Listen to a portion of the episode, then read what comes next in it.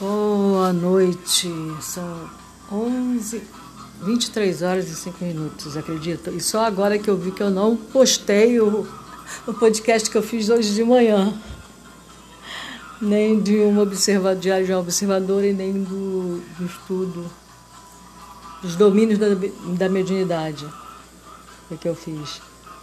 Eu não havia colocado no ar.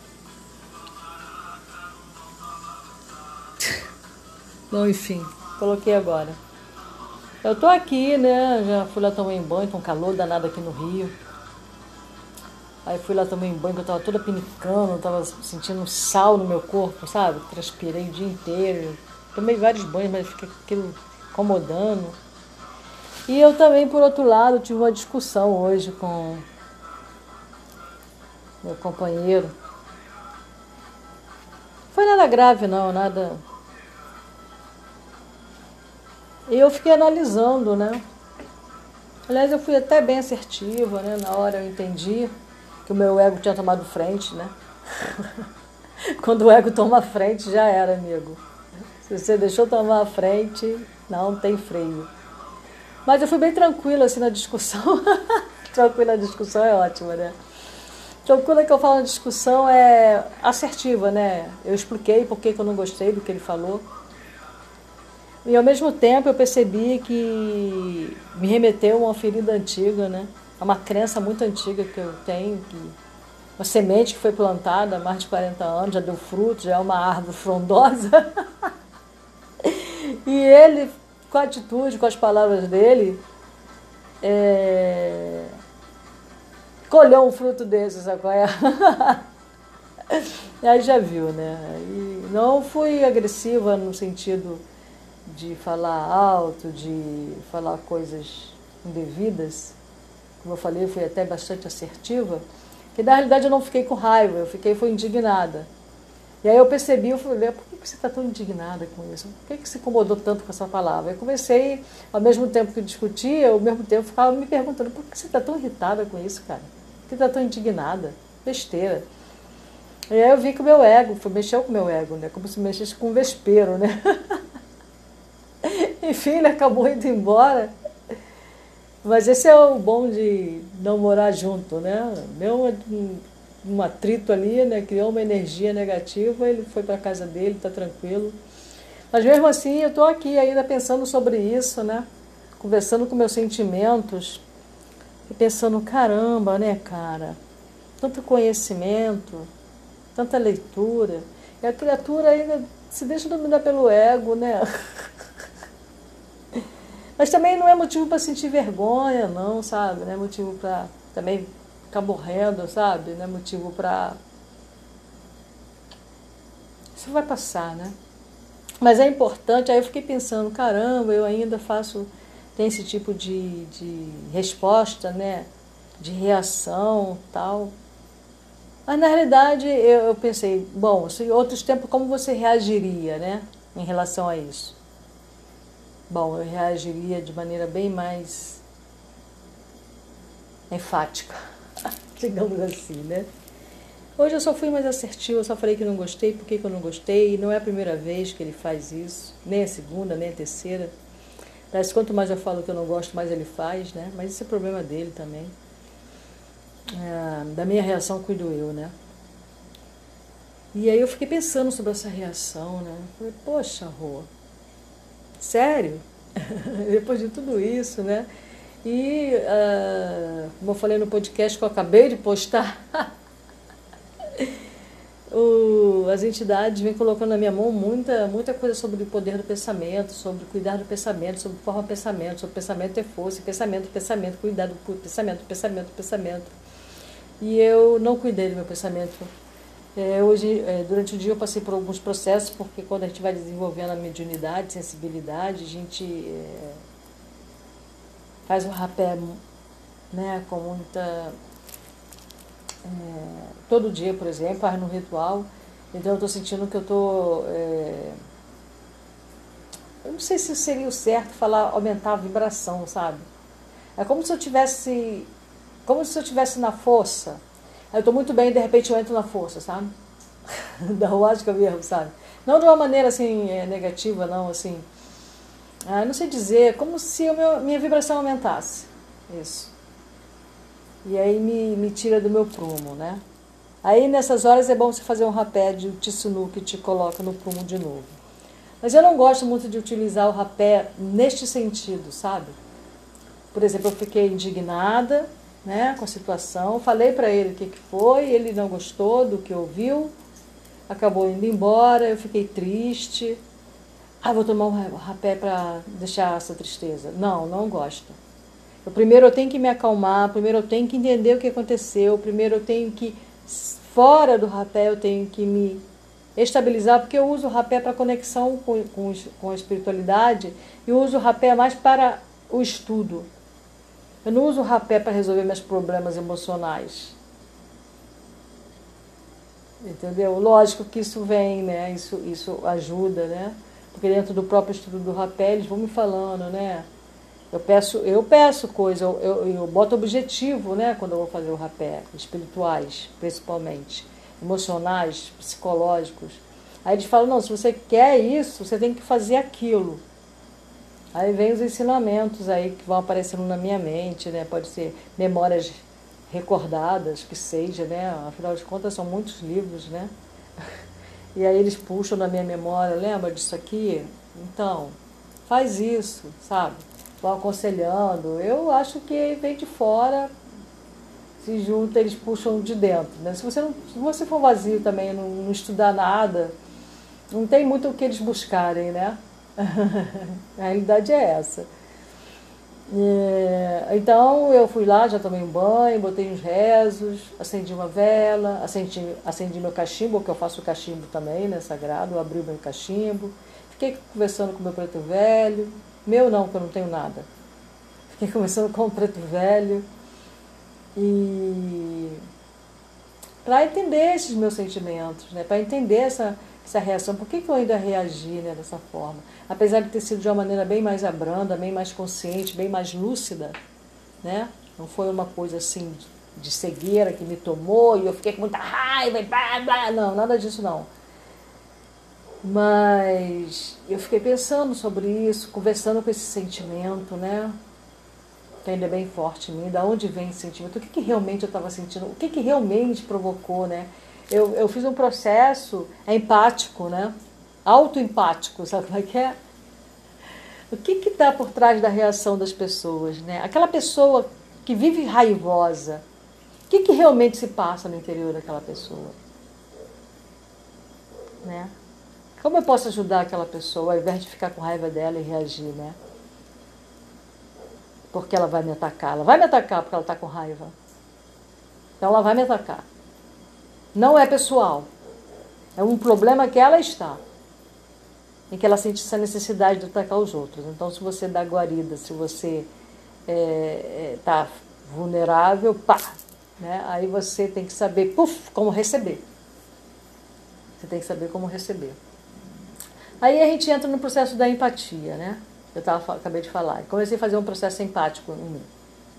Fiquei me perguntando por que errou essa reação, porque ficou tão indignada com o que ele falou. Afinal de contas, ele não falou nada demais. Na realidade, no fundo, no fundo, não foi nada demais. Mas mexeu com alguma coisa no meu emocional muito forte, sabe? Mexeu com alguma, alguma coisa que eu estava pensando. É um trabalho que eu comecei a fazer, uma bolsa de macramê. E ele foi criticar o trabalho. Ele não tinha nada que fazer porque eu não pedi opinião a ele. a realidade é essa. Pedi opinião, e aí, só que, por que, que eu reagi tão mal, né? Porque quando eu estava fazendo o trabalho, e aí depois eu fiquei pensando, ele já foi embora, acho que já tem uma hora, né? Uma hora, quase duas horas que ele já foi embora. E eu ainda pensando sobre isso. A princípio, quando ele foi embora, eu fiquei bem triste, né? Aí depois eu falei, opa, vamos, é, para com isso, né? Dramática, fazendo tanto drama, por quê, né? E aí eu comecei a analisar o porquê da minha reação, né? O que estava por trás dessa reação? Na realidade, quando eu estava fazendo a bolsa, que eu estava vendo que não estava dando certo, tudo que ele falou eu já tinha visto. Eu estava pensando em como solucionar o que eu estava vendo, né? Como fazer para melhorar, sabendo que eu ia ter que refazer. E aí foi só os primeiros pontos, os primeiros nós, e aí eu fiquei pensando, poxa vida, esse negócio aqui não vai dar certo não, tem que diminuir isso, tal, tal. E foi justamente o que ele falou. Mas a minha reação foi negativa, porque tipo assim, é como você falar mal de um filho, você fala para um amigo, ah, aquele meu filho, isso, aquilo, aquilo outro. Aí alguém fala mal do teu filho para você. Nossa, não faça isso. Eu posso falar mal do meu filho, mas ninguém pode falar mal do meu filho por mim, para mim.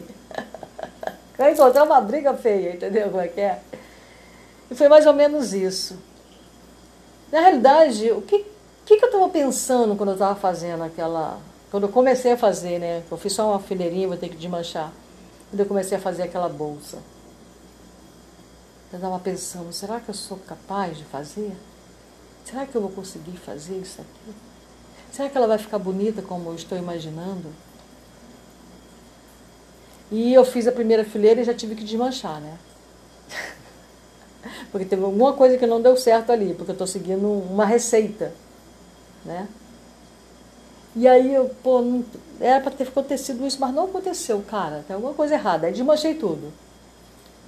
Aí comecei a fazer a segunda vez. E quando eu olhei, eu vi, deu alguma coisa errada, deu ruim ali, alguma coisa no meio. e aquilo estava me dando nervoso, sabe? E batendo uma insegurança.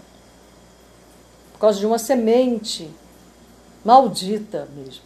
Foi plantada na minha mente quando eu tinha uns sete anos. De que eu seria um ser incapaz. E essa semente, essa, e essa árvore, ela está com uma, uma raiz ainda bem forte, sabe?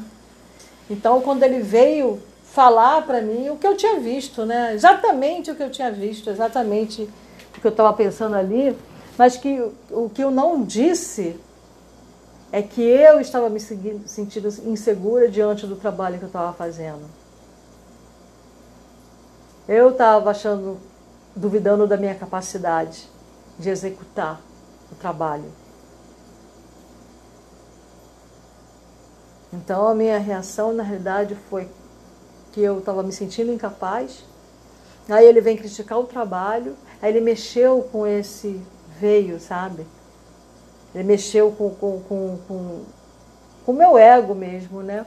E mexeu com meu, um orgulho que eu tenho, que eu já sei disso já há muito tempo, é um orgulho intelectual, que parece aí um, um paradoxo, né? Que eu acabei de falar.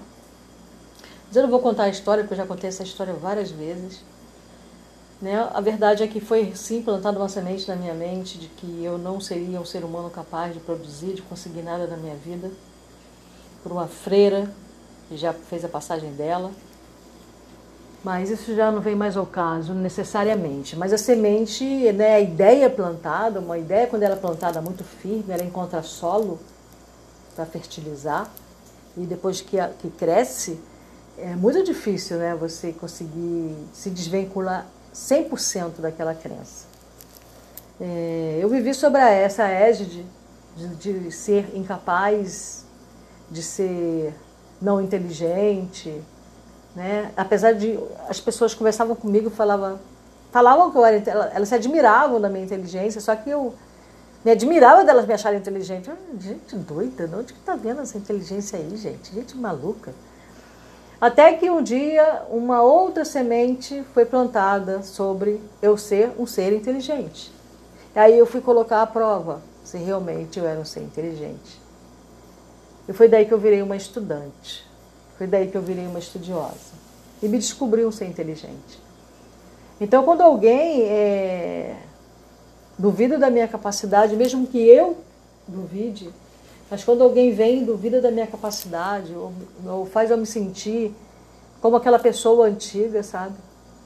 Não inteligente, assim, que faz que, que, que me remete à ideia de que a pessoa está duvidando da minha capacidade de fazer. Nossa, isso mexe comigo profundamente, é como se mexesse num poço muito fundo, sabe? Mexe comigo profundamente, minha reação é sempre negativa. Isso dizem, né, que isso chama-se orgulho intelectual. Eu não admito que uma pessoa me diga que eu não sou capaz.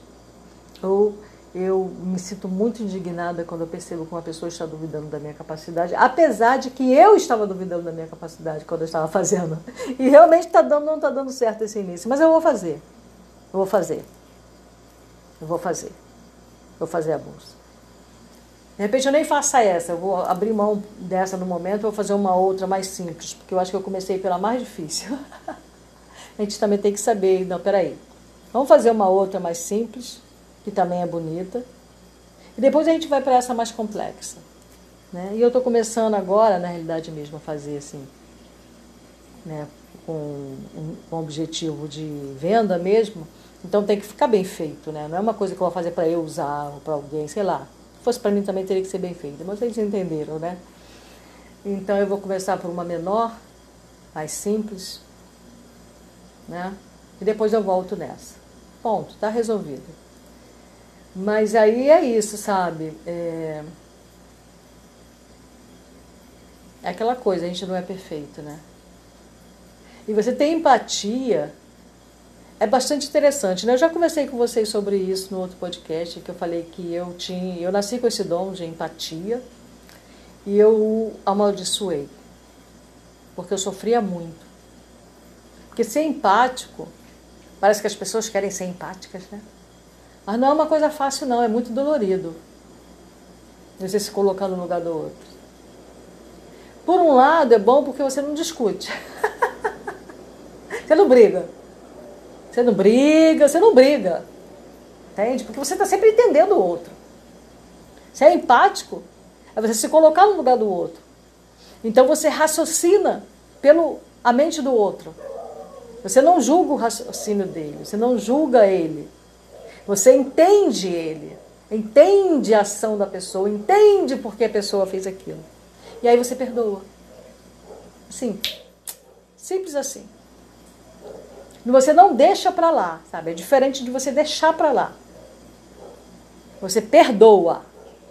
Porque você entende a ação da pessoa, o que levou àquela ação. É bonito, né? Mas na época eu era uma adolescente, né? Quando eu percebi isso, eu tinha essa coisa empática de compreender as pessoas e estava sempre perdoando. Como eu já falei, né? Só que assim, né, eu ainda não era desenvolvida o suficiente para não querer que, eu, que as pessoas me entendessem também. Depois eu entendi, como eu já falei também, que não viria essa empatia da pessoa ao qual eu fui empática, mas também de outras pessoas, de outras, outras maneiras. Isso sempre vem, né? A colheita sempre vem, seja para o bem para o mal. Independente de você querer ou não querer, vai, vai vir. Muito bem. E aí veio uma coisa que eu me lembrei aqui, sabe o Ponopono? Né? Não sei se vocês já ouviram, aquela frasezinha que ficou famosa aí rodando pela internet muito tempo. Sinto muito, perdoa, eu te amo, gratidão. Sinto muito, perdoa. Aí as pessoas pegam a, essa. O que, que eu estou na mão? A japamala. É muito usada para fazer mantra. São 108 contas. Geralmente é o número de vezes que você fala, repete, né? Uma mesma frase, uma mesma palavra om, om, om, o que seja. Bom, enfim. E muita gente usa, né? Eu usava o ponopono, não sei se muita gente usa. Eu sei que eu usava essa japamala para fazer o ponopono. E aí eu fui ler um livro. É... Ah, é tanto livro, não sei o que. É alguma coisa com Marco Zero, alguma coisa assim. É a história de um, de um psicoterapeuta em que ele é, descobre que um praticante do Ho Oponopono curou uma ala inteira de psicopatas, de seres humanos considerados loucos, que tinham que ficar muitas vezes é, acorrentados, que ameaçavam matar os, os enfermeiros que cuidavam deles, pessoas bem loucas, bem, bem fora de, de, de si mesmo. E esse homem curou uma ala inteira usando o Ponopono sem entrar em contato com esses seres, com essas pessoas. Sem colocar em risco físico, né? Sem chamá-los para poder conversar e blá blá blá, blá blá blá, né? Só fazendo o Ponopono. O resumo da ópera é o seguinte: o Ponopono é você assumir responsabilidade pelo que acontece com os outros. Por exemplo, eu discuti com o rapaz com o cara lá, com o homem. Me senti ofendida, né? meu ego falou mais alto, se meteu no, no meio da conversa, ninguém chamou ele para conversa, mas ele veio. Só que eu me responsabilizo pela discussão. Eu trouxe aquela discussão. Eu trouxe aquela energia. Eu me responsabilizo completamente. Ele se responsabiliza pela parte dele. Se ele vai se responsabilizar ou não, é o problema dele. A questão é eu me responsabilizar. E quando eu, aí eu faço o ponopono por ele. Mas não é só ficar, sinto muito, perdoe-me, te amo, gratidão. É você ter empatia. É você se colocar no lugar do outro. Como se você fosse o próprio outro. Sabe aquela coisa, eu sou o outro, você? É por aí. E aí você se coloca no lugar do outro. Então, o que, que esse, esse, esse psicólogo fazia, psiquiatra fazia? Ele pegou cada ficha de cada pessoa que estava ali naquela enfermaria, cada louco, né? Cada louco, eu vou usar o termo louco mesmo, né? Ensinado psicopata eram assassinos, pessoas que haviam sido condenadas. E, né, e ficava ali naquela, naquela enfermaria psiquiátrica. Ele pegou a ficha de cada um e por cada um ele fez o pono pono. Aí ele leu e se colocou no lugar de cada um. E aí ele, ele se responsabilizou pelo que aconteceu a cada um. Como se ele próprio tivesse feito aquilo. Entendeu? Que ele se, se colocou no lugar. O cara é um estuprador. Então, leu lá a ficha e se colocou no lugar desta pessoa e aí fez o ponopono por ele, representando aquela pessoa. Entendeu a profundidade da coisa? Não é só, não é só falar, sinto muito, perdoe, eu te amo, gratidão.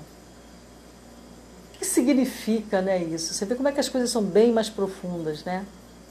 E é uma coisa muito complicada, gente. Não é fácil você se colocar no lugar do outro. Não é fácil.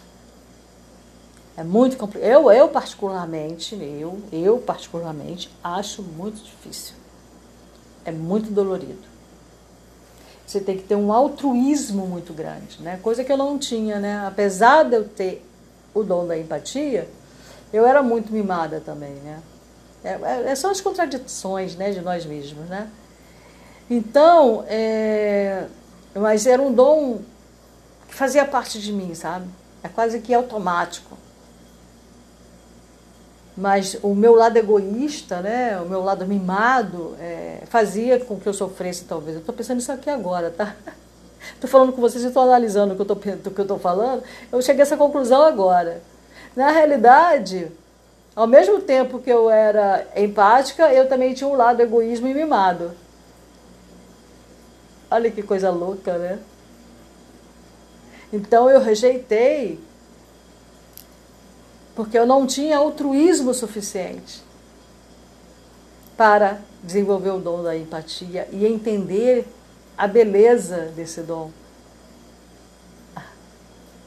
E aí realmente sim, eu abençoei. Eu não quero ter isso. Eu não quero ter isso. Eu não sabia que o nome era empatia, né, na época. Mas eu não queria ter aquele sentimento, porque eu perdoava todo mundo com muita facilidade. Eu entendia todo mundo.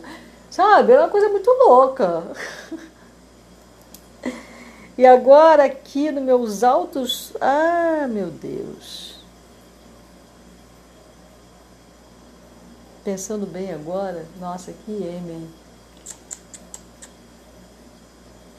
Mas não é nada que não possa recuperar, né? Não é tão dolorido, não. É dolorido quando você não desenvolve paralelamente o altruísmo. Pronto, tá aí uma lição que eu uma coisa que eu, que eu entendi agora, nesse instante, deu um insight agora, agora, nesse instante. Para você ser empático, você tem que ser altruísta. Não tem como as duas coisas não andarem juntas. Você tem que aprender a renunciar.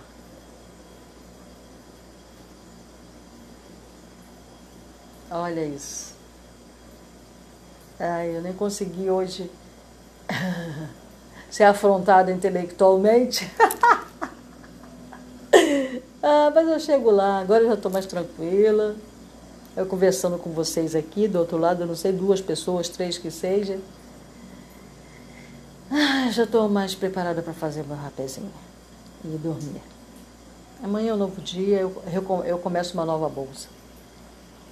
Hoje eu terminei um cordão de macramê. Nossa, também já briguei muito com esse, com esse micro macramê. Também não é uma coisa tão simples de fazer. Mas está saindo, está fluindo, sabe? Eu já fiz três cordões de micro macramê. Bem simples, né? Lógico.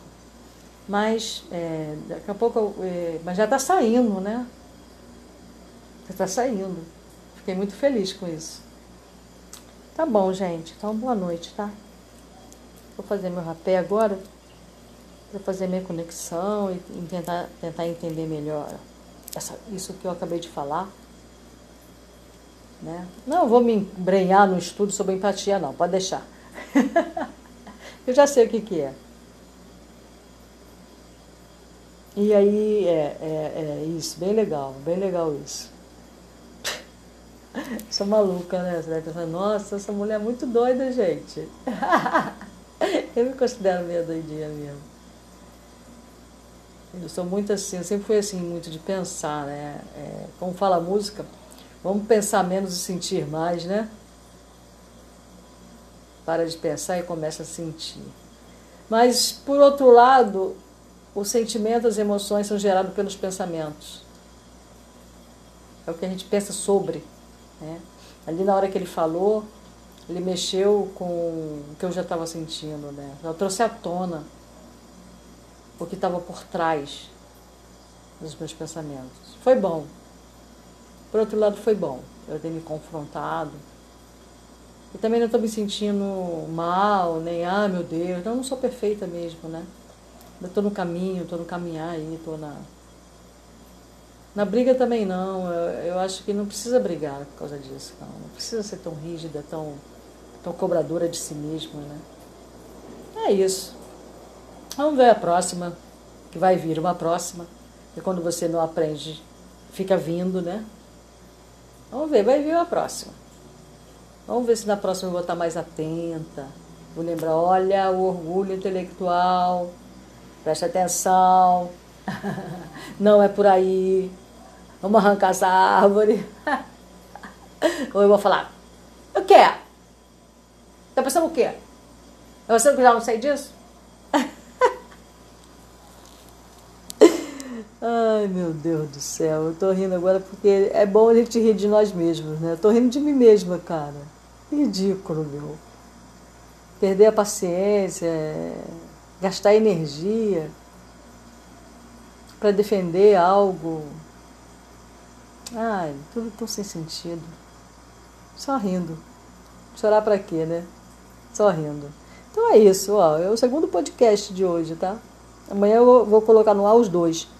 Vai ser como hoje, que eu esqueci, cara. Só agora, quando eu fui fazer hoje, que eu vi que tinha dois podcasts que eu não havia colocado no ar. Mas é isso. A lição de hoje do o estudo do Maia, né, você que me ouve e quer aprender sobre isso, está bastante interessante esse livro. Eu estou lendo da Sônia Dias. Você dá uma olhadinha lá no estudo. É só um podcast longos, né? Mas diminuíram já um pouco, né? Diminuiu um pouco. No início era mais longo. Mas agora já está menor e vai diminuir um pouco mais, assim, o tempo. Mas, é, mas mesmo assim, o tempo que é falado é bastante interessante. Estou gostando muito de fazer. E quem, saber, quem quer saber um pouco mais sobre mediunidade, também pode acompanhar nos domínios da mediunidade. Né? Também é bastante interessante. E casa praticamente um com o outro, do calendário maia e nos domínios da mediunidade estão casando ali as informações, tá? Achei bastante interessante isso. Tá bom, vou parar de falar agora, que eu já fiquei animada. Vou acabar de fazer aqui meu cachimbinho, acabar minha conversa e vou fazer o rapé. Obrigada pela audição. Bons sonhos.